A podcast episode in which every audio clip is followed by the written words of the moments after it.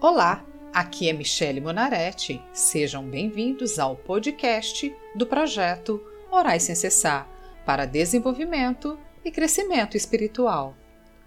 Hoje vamos orar o Salmo 46, louvando a Deus porque não estamos sozinhos na batalha.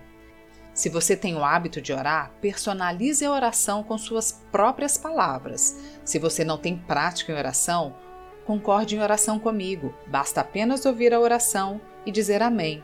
Amém significa que assim seja. Para cada salmo, uma situação. Deus está conosco. Versículo 1. Deus é o nosso refúgio e a nossa força, socorro que não falta em tempos de aflição.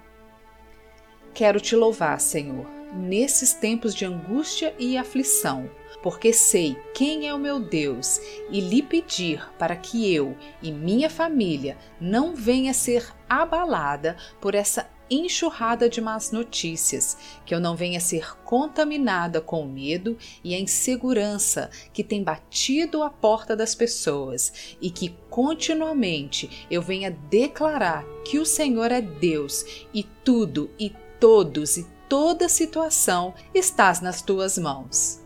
Versículos 2 e 3. Por isso não teremos medo ainda que a terra seja abalada e as montanhas caiam nas profundezas do oceano. Não teremos medo, ainda que os mares se agitem e rujam e os montes tremam violentamente. Não temo, ó Senhor, terror noturno, nem praga alguma chegará à minha casa, na minha vida, na vida do meu marido, na vida do meu filho, porque és o nosso Deus. Aleluias! versículos 4 e 5. Há um rio que alegra a cidade de Deus, a casa sagrada do Altíssimo. Deus vive nessa cidade e ela nunca será destruída. De manhã bem cedo, Deus a ajudará. Por isso a minha alma descansa, pois apesar dessa pandemia, o Senhor nos guarda e, como um rio, com correntezas que não podem ser refreadas, assim é o teu povo nas tuas mãos. Peste alguma calará o nosso clamor e o nosso louvor a ti, porque é o Senhor que nos guia pelas correntezas da vida. Versículo 6: As nações ficam apavoradas e os reinos são abalados. Deus troveja e a terra se desfaz. Tenha misericórdia, Senhor. O mundo tem se derretido de pavor. A morte tem batido a porta de muitas famílias. Há pranto e choro pelos quatro cantos da terra. Versículo 7. O Senhor Todo-Poderoso está do nosso lado.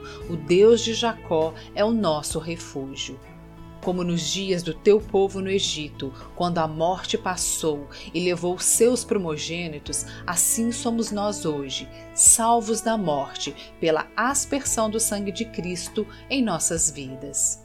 Versículos 8 e 9. Venham, vejam o que o Senhor tem feito, vejam que coisas espantosas ele tem feito na terra. Ele acaba com as guerras no mundo inteiro, quebra os arcos despedaça as lanças e destrói os escudos no fogo. Grandioso e majestoso és tu, Senhor. A terra e o mundo e todos os que nele habitam pertencem a ti. Só tu podes acabar com essa praga, dar fim a esse momento de trevas que o mundo tem passado. Só o Senhor é poderoso para dissipar toda essa potestade do ar que está rondando a terra e aterrorizando muitas famílias. Por isso, temos clamado a Ti por misericórdia. A tua igreja tem se revezado em oração e súplicas a Ti, ó Deus. Versículos 10 e 11. Ele diz: Parem de lutar e fiquem sabendo que eu sou Deus. Eu sou o Rei das nações, o Rei do mundo inteiro. O Senhor Todo-Poderoso está do nosso lado, o Deus de Jacó é o nosso refúgio. Aleluias, glórias a Deus. Bendito seja o teu nome. O mundo verá a nossa salvação e o livramento que o Senhor dá a todos quanto confiam em ti. Amém. Sejam bem-vindos e acompanhe o podcast do projeto Orais Sem Cessar.